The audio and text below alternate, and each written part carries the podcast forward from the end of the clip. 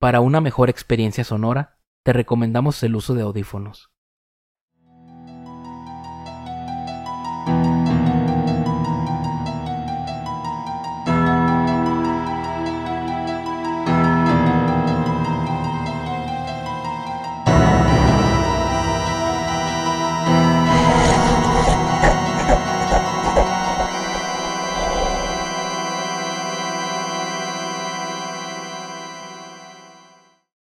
Estas historias pueden contener lenguaje explícito o descripciones gráficas de violencia. Se recomienda discreción. Permíteme llevarte a un lugar en donde los secretos más oscuros y el miedo acechan en cada rincón. Soy Rafael Castellanos, tu anfitrión en este escalofriante viaje. Así que apaga las luces, enciende las velas y adéntrate conmigo en estas historias antes de dormir. Antes de dormir. Antes de dormir. Culpa sobrenatural. En la penumbra de una habitación de hospital, el suave pitido de máquinas se entremezcla con los murmullos distantes del personal médico. Andrés despierta con un fuerte dolor y desconcierto. Las esposas en su mano y el collarín en su cuello son testigos silenciosos de una tragedia reciente. ¿Dónde estoy? ¿Qué pasó? La desesperación inunda la voz de Andrés mientras intenta comprender su entorno. Las luces tenues revelan las sombras de equipos médicos y las siluetas de enfermeras que pasan apresuradamente. ¡Oh, mi cabeza! ¡Oh, Dios mío, mi cabeza! ¡Ay, no aguanto el dolor! El dolor agudo resuena en la voz de Andrés mientras intenta recordar lo que sucedió. Retrocedamos en el tiempo a la noche anterior.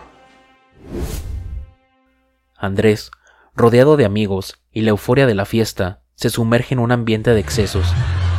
¡Ey, vamos Andrés, despierta! La noche es joven, tómate otra. ¿Qué? No te oigo. ¡Que te tomes otra! ¡Despierta! ¡Te quedaste ido! Sí, sí, pero ya quiero irme. Mañana es mi cumpleaños y quiero tener las pilas bien cargadas. No puedes irte ahora, es tu noche, Andrés. Alzando la mirada, notó la entrada de unas chicas que despertaron su interés. Se acercó con una sonrisa juguetona listo para sumarlas a la diversión. Andrés toma otra cerveza, tres shots de tequila y dos Long Island. Sin duda alguna, dejó que la fiesta siguiera su curso. ¡Ey! Ya me voy a ir. Ya me aburrí aquí. No chingas, Andrés. Raúl no tomó. A ratito nos vamos con él. Mañana regresas por tu carro. A mí me vale madre si Raúl tomó o no tomó. Además, no te estoy pidiendo permiso, te estoy avisando. La insistencia de su amigo contrasta con la mirada terca de Andrés. Entre risas y empujones, decide escabullirse entre la gente y abandonar la fiesta. Andrés, bajo la influencia del alcohol, toma decisiones impulsivas, sale tambaleante del bar, a bordo de su automóvil, las luces de la ciudad destellan a lo lejos. Ay, solo quiero llegar a casa. Acelera como si de una carrera contra el tiempo se tratara. De fondo en la radio, Sweet Home Alabama, su canción favorita. Sweet Home Alabama, where the skies are so blue. En una avenida bastante oscura, Andrés se enfrenta en una encrucijada mortal. Un señor y su hijo, ajenos a su destino inminente, se cruzan en su camino.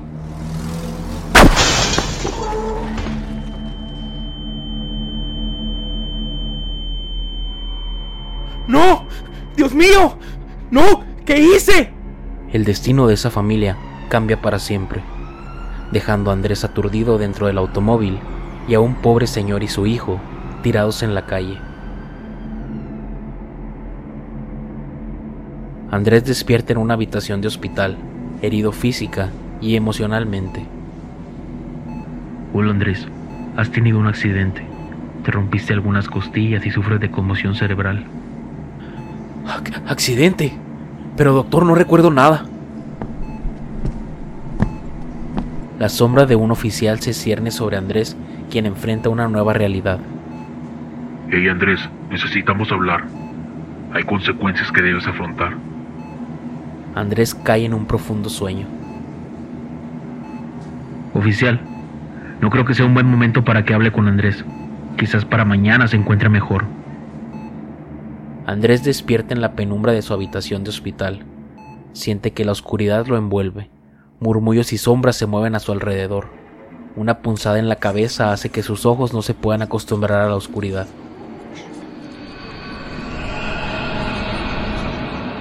Doctor, ¿es usted? En el silencio roto, una presencia se manifiesta. La puerta se abre. Por esta, dos sombras se adentran en la habitación. La luz parpadeante deja entrever a un señor y su hijo tomado de la mano.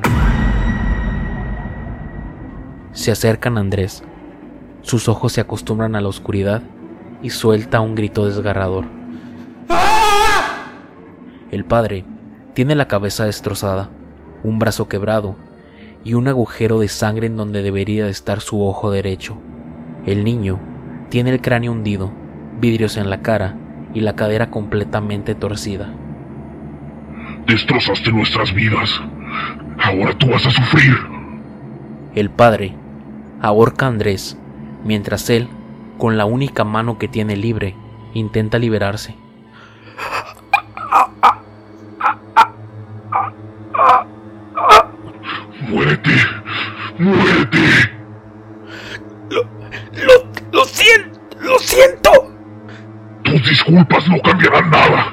Mi hijo nunca conocerá el futuro que le arrebataste. Tú tenías que estar muerto, no nosotros. Tú fuiste el irresponsable, no nosotros. Tu vida tendría que estar arruinada, no la nuestra. Oye, papá, ¿por qué no podemos ir al parque? No quería hacer, hacerlo.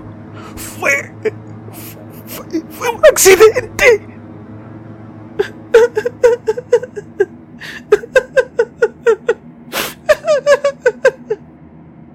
Entre sollozos y lamentos, Andrés enfrenta su propio juicio, mientras un padre y su hijo buscan justicia espiritual.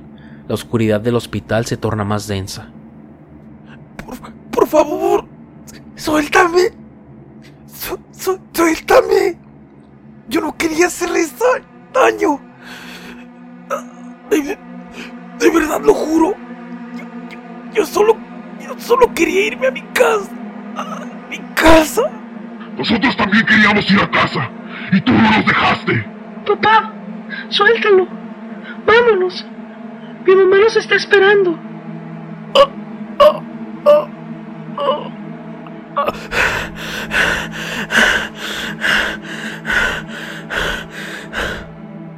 El padre suelta el cuello de Andrés, toma la mano de su hijo mientras caminan hacia la puerta de salida, la cual se ilumina con un destello indescriptible.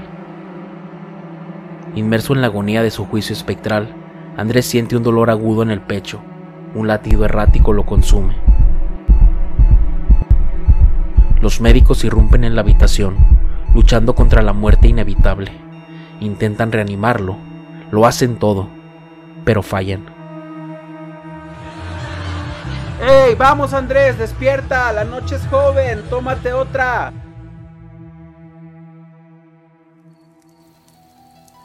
Y así termina el episodio de hoy. En ocasiones, los fantasmas pueden recordarnos que nuestras acciones tienen consecuencias. Además, pueden darnos una segunda oportunidad. Queremos agradecer a todas las personas que nos han estado apoyando en este proyecto. Síganos compartiendo con sus amigos y familiares para llegar a más lugares y crecer así la comunidad de Antes de Dormir. Síguenos en todas nuestras redes sociales como arroba antes de dormir MX. No olvides suscribirte y escucharnos cada semana en YouTube o cualquier plataforma en la que escuches podcast. Antes de dormir fue creado y producido por Rafael Castellanos y José Arturo Rascón. Participación especial de Fausto Espinosa.